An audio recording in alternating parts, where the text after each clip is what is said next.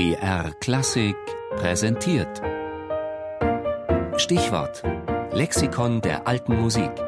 Immer sonntags in der Sendung Tafelkonfekt um 13.05 Uhr. Gavotte, die.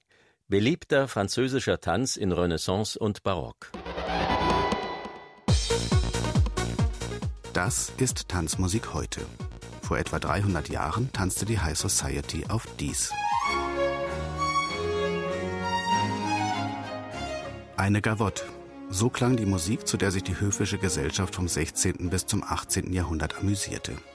Wie die meisten barocken Tanzsätze, so hatte auch die Gavotte einen langen Weg aus der volkstümlichen Sphäre hinter sich.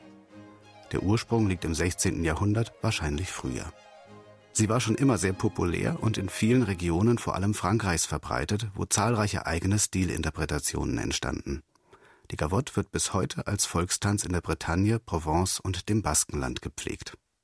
Johann Mattison schrieb 1739 über die Gavotte in Der vollkommene Kapellmeister Ihr Affekt ist wirklich eine rechte jauchzende Freude. Ihre Zeitmaße ist zwar gerader Art, aber kein Viervierteltakt, sondern ein solcher, der aus zween halben Schlägen besteht. Was aber Ménage von dem Ursprunge des Namens Gavotte gedenkt, als ob derselbe von einem Bergvolke in der Landschaft Gap herkomme, lässt sich hören. Mich deucht, ich sehe diese Bergmänner auf den Hügeln mit ihren Gavotten herumhüpfen.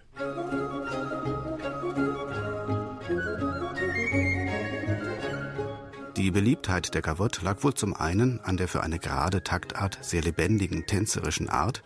Die Gavotte wird meistens à la Breve gespielt.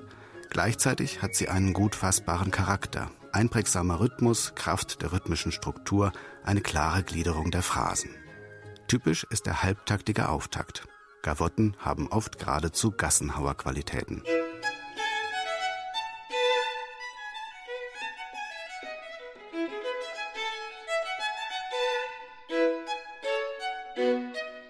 In der barocken Instrumentalsuite fand die Gavotte ihren Platz zwischen Zarabande und Gigue.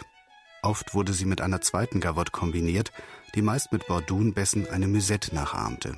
Auch die Gavotte in Rondoform wurde gerne gespielt. Beide Varianten finden sich in den Solosuiten von Johann Sebastian Bach für Violine bzw. Cello.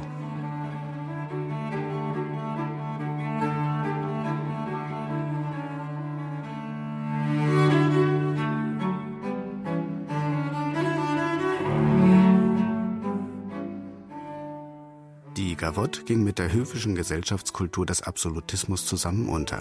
Ausdrückliche Gavotten werden später nur noch vereinzelt komponiert. Zum Träger einer bahnbrechend neuen musikalischen Sprache wird die alte Form bei Arnold Schönberg, die Zwölfton-Gavotte aus der berühmten Suite für Klavier.